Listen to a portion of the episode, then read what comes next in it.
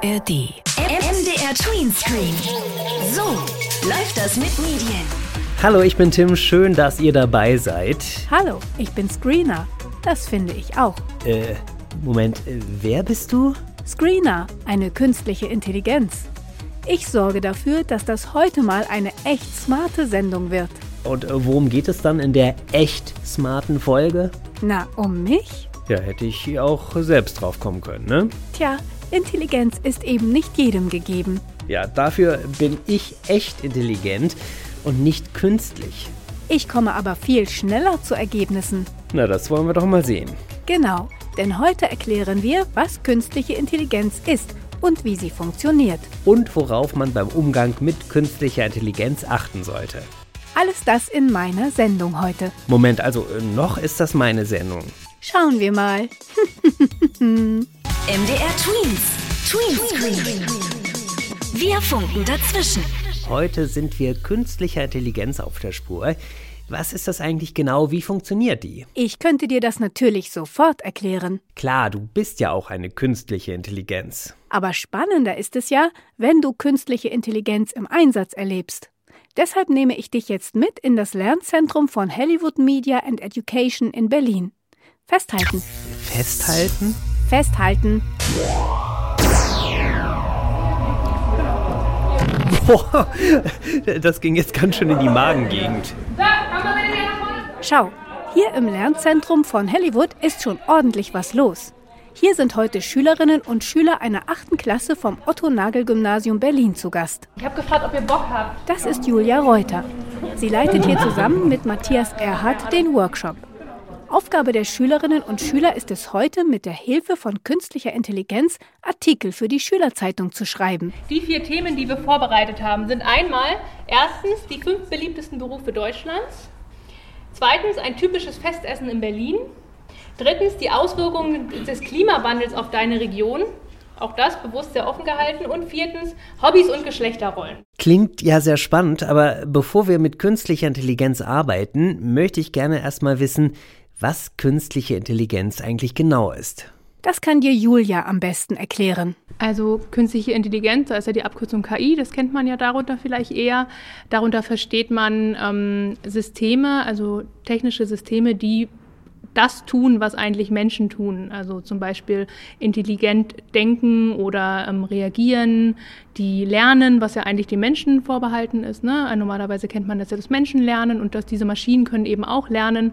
Und ähm, alles dort, wo eben gelernt wird und wo Dinge getan werden, die sonst eigentlich Menschen tun, da spricht man eben von KI-Systemen, die da drin stecken. Und da gibt es verschiedene Arten.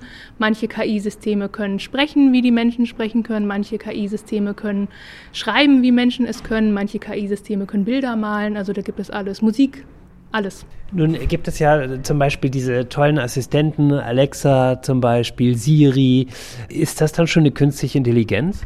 Genau, also Sprachassistenten wie Siri, Alexa und so, die arbeiten mit KI-Systemen. Das heißt, die haben, äh, die, die haben gelernt zu sprechen sozusagen und die können sprechen und sie haben gelernt zuzuhören und lernen ähm, gelernt, wenn sie bestimmte Worte hören von uns, wenn wir reinsprechen, dass sie dann etwas Bestimmtes tun.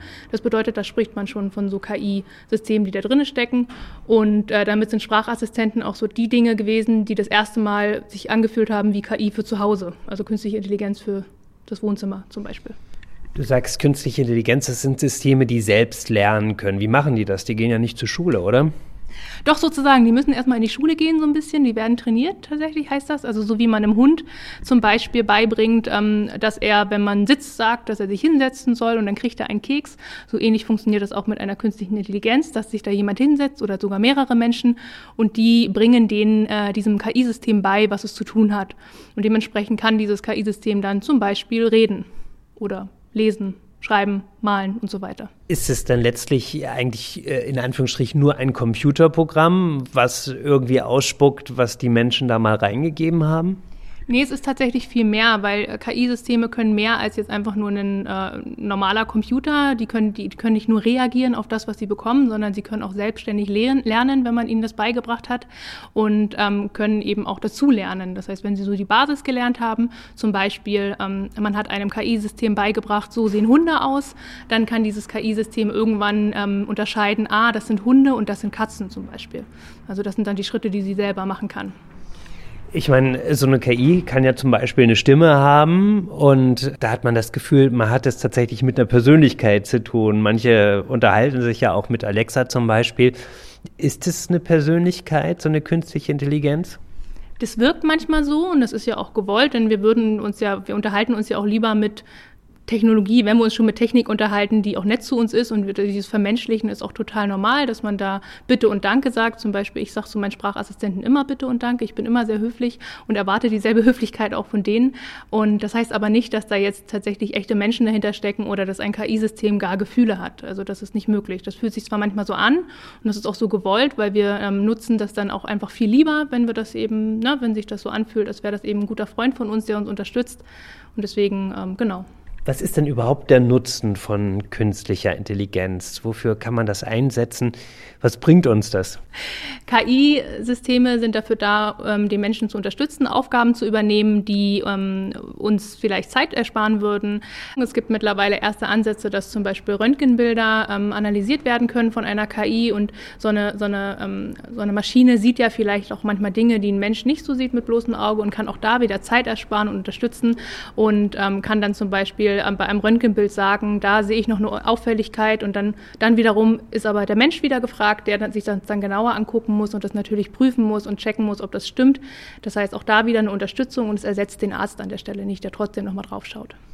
Also man kann eigentlich sagen, so eine künstliche Intelligenz ist super in Vergleichen. Die weiß irgendwie, wie etwas zum Beispiel normal aussehen muss im Körper und kann das dann eben abgleichen, äh, wo die Unterschiede sind. Genau, das ist eben das Wichtige, dass sie das auch nicht von alleine kann, sondern sie hat das gelernt und ähm, sie kann dann äh, ja das, was man ihr beigebracht hat, ganz gut übernehmen und ist dann ähm, vielleicht auch ein bisschen nahezu fehlerfreier als ein Mensch, der ja vielleicht doch mal dazu neigt, Fehler zu machen, weil da Emotionen dahinter stecken. Ja, sehr interessant. Jetzt bin ich natürlich gespannt, wie eine künstliche Intelligenz den Schülerinnen und Schülern helfen kann, einen Artikel zu schreiben.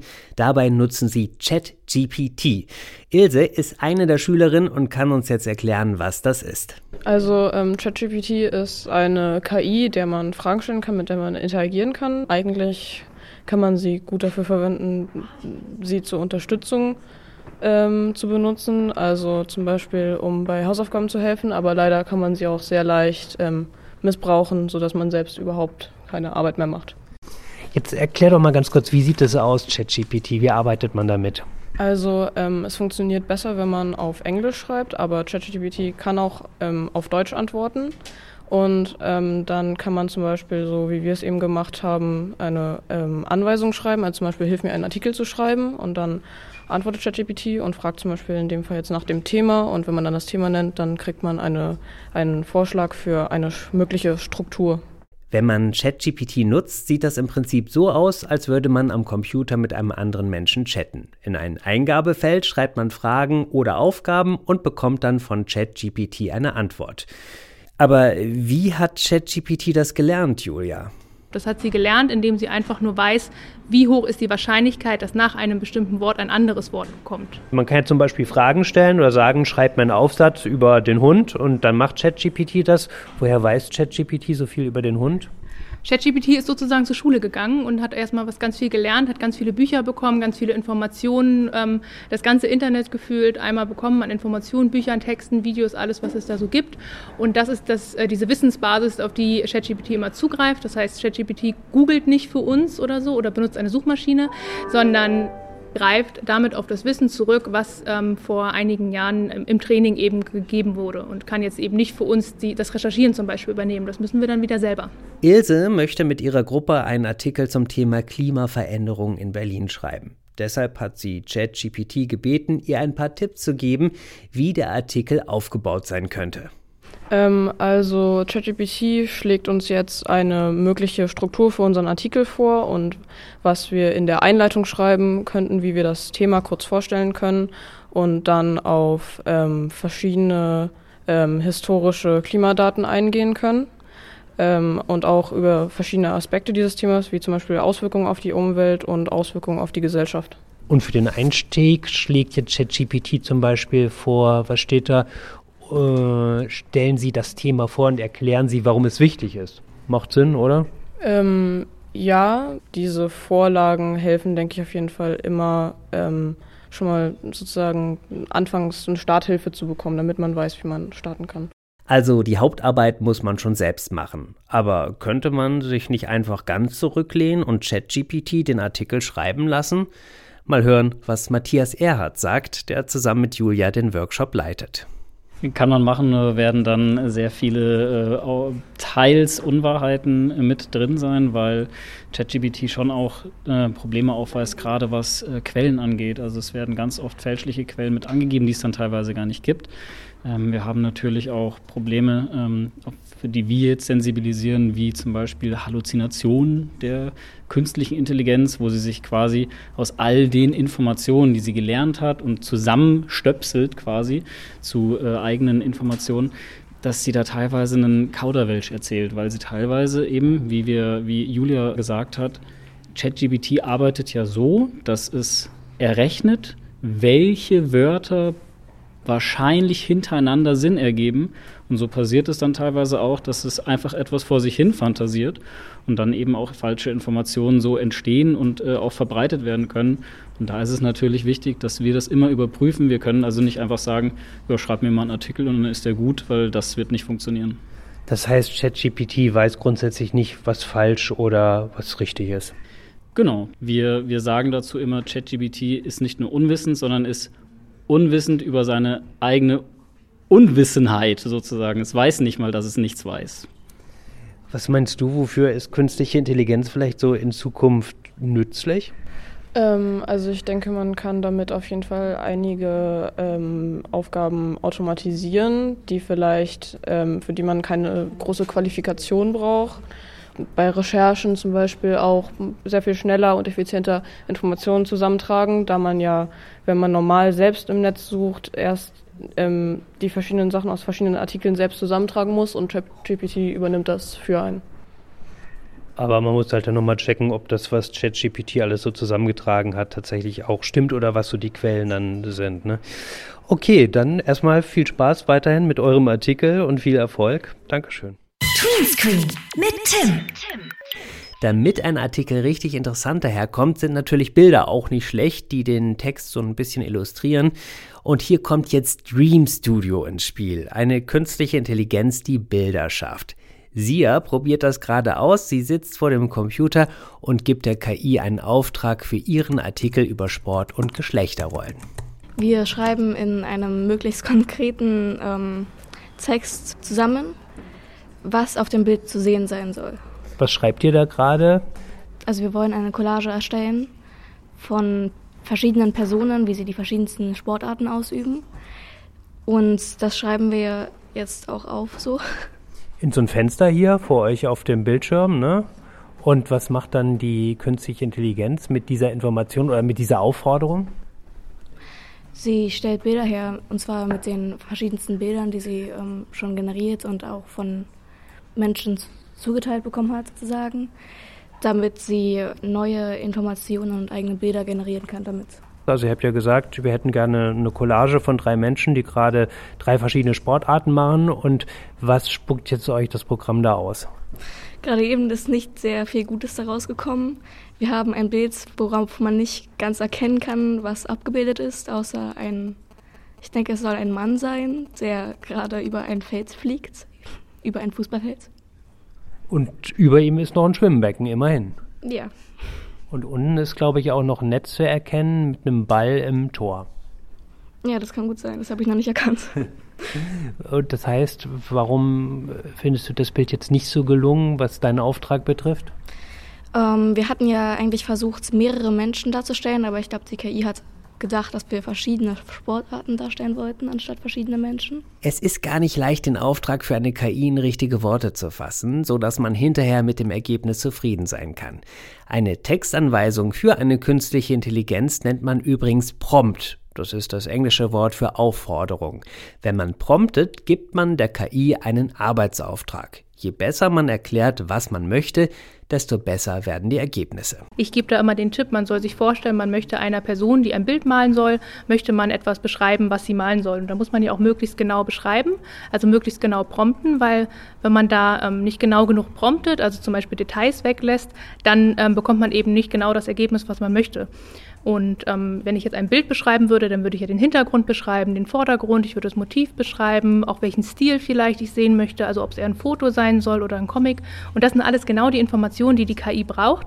Ansonsten rät sie nämlich sozusagen und wirft mir einfach irgendwas vor und ich habe dann Ergebnisse, die ich gar nicht haben wollte. Sia versucht der Bilder-KI jetzt nochmal auf Englisch zu sagen, was sie will. Vielleicht versteht sie das ja besser.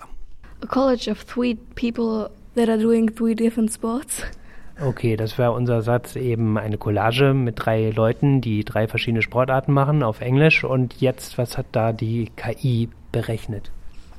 Verschiedene, ich denke alles männliche Spieler, die verschiedene Sportarten ausüben. Es sieht so aus wie vier verschiedene Bilder, die nebeneinander stehen. Das Bild ganz rechts, rechts ist abgehackt und man kann nicht mehr viel erkennen. Aber auf den anderen kann man die verschiedensten Sportarten und Personen erkennen. Alle tragen verschiedene Trikots und sind in einer, in einer anderen Pose. Ja, einer läuft auf jeden Fall, der andere hat, glaube ich, so ein American Football Sportdress an, so ein bisschen aufgepolsterte Schultern und sowas. Ne? Ja, und du hast gerade gesagt, alles äh, nur Männer, aber ihr wolltet ja eigentlich gar nicht jetzt nur über Männer im Sport arbeiten, oder? Ja, genau. Das heißt, jetzt werden wir wahrscheinlich nochmal was anderes eingeben, was etwas diverseres damit das nochmal besser klappt, sag ich mal. Aber es ist ja interessant, dass der künstlichen Intelligenz bei Sport jetzt auch nur Männer einfallen, oder? Ja. Wahrscheinlich gibt es eher mehr Bilder von männlichen Sportlern im Internet zu finden. Das heißt, die KI hat dann die ganzen Bilder von männlichen Sportlern gefunden und wahrscheinlich hergestellt, so dass die ganzen Spieler, die zu sehen sind, auch männlich sind. Und die KI denkt, hallo, wahrscheinlich machen nur Männer Sport, also spucke ich hier mal ein paar Männer aus. Mal ganz kurz Frage an Julia. Wie kommt denn das? Das ähm, wird wahrscheinlich daran liegen, wie auch schon richtig gesagt wurde, dass ähm, es mehr Bilder, also in der Menge, in der Menge mehr Bilder von Männern gibt, die zum Beispiel Fußball machen, als von Frauen, die Fußball machen. Und genau darum ging es auch jetzt in dieser Aufgabe, dass man das mal herausfindet, weil ähm, eine KI ist ja kein Mensch, die jetzt da vielleicht ähm, beeinflusst ist und lieber Männer mag, die Sport machen oder so, sondern sie, sie kann ja nur das darstellen, was sie gelernt hat. Und wenn sie zu wenig Bilder bekommen hat von Frauen, die Fußball machen zum Beispiel, dann kann sie eben das auch viel, viel schwieriger darstellen, weil es fehlt ihr da eben die Info Information. Sie hat eben nicht genügend Bilder. Und die Sache ist immer, es hängt ja davon ab, wer ihr welche Sachen zum Lernen gibt. Also kann es sein, dass die KI manchmal etwas falsch darstellt. Zum Beispiel, wenn man die KI fragt, hm, ich möchte eine Person, die Fußball spielt, kann es schon passieren, dass dann meistens ein Junge oder ein Mann gezeigt wird und keine Frau weil die KI einfach ganz viele Bilder von Männern beim Fußballspielen schon gesehen hat und denkt, naja, so sieht das eben aus. Die KI weiß ja gar nicht, dass sie quasi ein Vorurteil hat. Wir nennen das Bias, diesen Vorurteil, und die KI gibt solche Sachen dann wieder. Und da müssen wir immer ganz genau hingucken, wenn sowas passiert, sind wir diejenigen, die sagen müssen, nee, Moment, das stimmt so nicht und müssen dann vielleicht mal neu prompten und das Ganze hinterfragen und sagen, nee, auch Frauen und Mädchen können natürlich Fußball spielen und da müssen wir uns an der eigenen Nase fassen und sagen, nein, wir wollen natürlich keine Vorurteile verbreiten, sondern wir wollen ja dagegen stehen. Ja. Wichtige Hinweise von Matthias und Julia. Eine künstliche Intelligenz muss richtig gefüttert werden, das richtige Material zum Lernen bekommen, damit sie nicht irgendwelche Vorurteile verbreitet. Und dann gibt es tatsächlich auch Menschen, die KI benutzen, um Fakes, also Lügen in die Welt zu setzen. Matthias, was bedeutet das genau? Naja, mit Anwendungen von KI kann man natürlich auch Inhalte komplett fälschen oder größtenteils manipulieren, also falsche Gesichter auf Personen äh, legen, Leuten Dinge in den Mund legen, die sie noch nie gesagt haben Und das ist natürlich eine große Gefahr, wenn solche Manipulationen dann veröffentlicht werden und das dann die Leute sehen und das für echt halten. Wir haben hier ein paar Beispiele, die hat der WDR mal zusammengestellt und da sind heute gerade auch nochmal die Schülerinnen und Schüler durchgegangen. Und zwar haben wir hier angeblich eine Aufnahme vom Bundeskanzler, Olaf Scholz ist das ja, der ein modernes Märchen vorliest, nämlich Der kleine Prinz. Hören wir erstmal ganz kurz, wie diese Aufnahme klingt. Da entdeckte ich einen kleinen, außergewöhnlichen Mann, der mich ernst betrachtete. Dies ist das beste Porträt, das mir später von ihm gelang aber meine Zeichnung ist bestimmt nicht so liebenswürdig wie das Original. So, und jetzt sollen wir entscheiden, war das echt oder hat da eine KI sozusagen die Stimme imitiert von unserem Bundeskanzler? Was würdest du sagen, Matthias? Also ich würde jetzt einfach mal raten, dass das ein Fake ist. Warum? Weil es gewisse Hinweise gibt dafür. Es ist ja ganz klar, es klingt ja nach Olaf Scholz, ja. Aber wenn die Stimme etwas monoton klingt, also wenn keine Melodie in der Stimme ist, keine Gefühle in der Stimme sind, sondern dass alles so gleichbleibend im gleichen Ton vor sich her erzählt wird, dann spricht das meistens dafür, dass es wahrscheinlich ein Fake ist. Und außerdem, das klang so, als hätte jemand da etwas vorgelesen, der oder die nicht so ganz vertraut ist mit dem Text. Und das klang so ein bisschen wie jemand muss in der Schule einen Text vorlesen, den sie noch nie vorgelegt bekommen haben. Und das war etwas stockend, das war nicht so flüssig, wie ein Olaf Scholz normalerweise sprechen würde. Klang für mich alles etwas fake und klang auch etwas, man sagt dazu, metallern. Also so als, ja, als wäre da kein Gefühl dahinter, sondern als wäre äh, Olaf Scholz wie so ein Roboter. Hier kann man jetzt klicken bei diesem äh, Quiz auf echt, auf einen Echt-Button oder auf einen Fake-Button. Matthias und ich, wir sind uns einig. Also ein Fake, drücke ich auf Fake und tatsächlich ein Fake. Diese Aufnahme steht jetzt hier, wurde mit Hilfe eines KI-Werkzeugs erzeugt. In diesem Fall 11 Labs, so heißt das. Irgendwann schafft vielleicht künstliche Intelligenz tatsächlich so zu klingen wie wir Menschen. Was machen wir dann? Dann ist es natürlich umso wichtiger, dass wir auch äh, Quellen hinterfragen und viele Quellen zu Rat ziehen, weil es ist ja auch so, dass es kann natürlich alles sehr echt klingen, dass das jetzt irgendwie ein Olaf Scholz wäre, der eine Geschichte erzählt. Das wäre jetzt mal irgendwie kein allzu schlimmer Fall. Aber gerade bei Aussagen, bei Persönlichkeiten, die wir aus der Öffentlichkeit kennen, die gar nicht so zu der Person passen, können wir natürlich dann überlegen und sagen, hm, Moment, das stimmt doch nicht. Normalerweise spricht er doch über ganz andere Themen oder steht auch ganz anders zu bestimmten Themen. Und da können wir dann quasi selbstverantwortlich sagen, ah, Moment, nee, da gucke ich nochmal nach, ob das nicht vielleicht ein Fake ist oder nicht, wenn die Sachen einfach nicht passen zu der Person. Und wie ist das bei Bildern? Also wir lernen ja heute hier beim Workshop auch, man kann prompten. Also prompten heißt, ich gebe der KI einen Auftrag, erstelle mir zum Beispiel ein Bild von unserem Bundeskanzler, wie er gerade ein Himbeereis isst. So, und natürlich äh, isst vielleicht unser Bundeskanzler auch mal Himbeereis, aber trotzdem ist das Bild auch nicht echt. Da habe ich doch eigentlich dann keine Chance rauszufinden, dass das Bild gar nicht fotografiert worden ist, oder? Na, bei den bildgenerierenden äh, KI-Anwendungen sehen wir auf jeden Fall noch, dass gewisse Einzelheiten sehr problematisch sind, weil die KI die nicht so gut darstellen kann. Es gibt auf jeden Fall immer den guten Hinweis, dass Hände meistens nicht gut dargestellt werden. manchmal haben dann die Personen zu viele Hände, meistens sind es zu viele oder zu wenige Finger. Außerdem bestimmte andere Sachen am Rand des Gesichts zum Beispiel da können wir meistens drauf schließen, dass es sich dann nicht um ein echtes Bild handelt. Ohren oder so Übergänge von Haut zu den Haaren und von den Ohren zu den Haaren, das können wir eigentlich immer ganz gut erkennen. Klar wird das irgendwann alles mal sehr viel leichter für die KI sein. Ne? Je mehr Daten so eine KI bekommt, über die Jahre wird das immer besser. Aber es wird schon immer Indizien geben, wie wir sowas auch entlarven können. Also vor allen Dingen fand ich auch gut, dass du gesagt hast, immer mal überlegen, kann das eigentlich sein, dass die Person das macht, äh, wenn jetzt zum Beispiel ein ganz anderes Bild zum Beispiel von unserem Bundeskanzler gezeigt wird, wo er in irgendeiner ganz verrückten Situation ist, wo man sich dann erstmal fragen muss, hm, kann das denn sein? Und gibt es nur dieses eine Bild oder gibt es da verschiedene Bilder davon? Und äh, wie kann ich das überprüfen, immer das dann nochmal mitzudenken. Ja, und manche Leute haben natürlich auch Angst, KI, die wird immer schlauer, irgendwann vielleicht viel schlauer als wir Menschen. Und äh, macht uns dann vielleicht zu schaffen, weil die KI sagt, ah, ihr Menschen seid eigentlich doof und ich unternehme jetzt was gegen euch. das liegt, äh, wenn überhaupt, in ganz, ganz, ganz weiter Ferne. Also wir sprechen da ja auch von der sogenannten schwachen KI und der starken KI. Und äh, das, was du gerade gesagt hast, das wäre dann die starke KI. Aber die gibt es absolut noch gar nicht. Das gibt es nur in Büchern und in Filmen und äh, in Computerspielen, dass eine starke KI sagt, oh, ich äh, entscheide mich dafür, gegen die Menschen zu sein.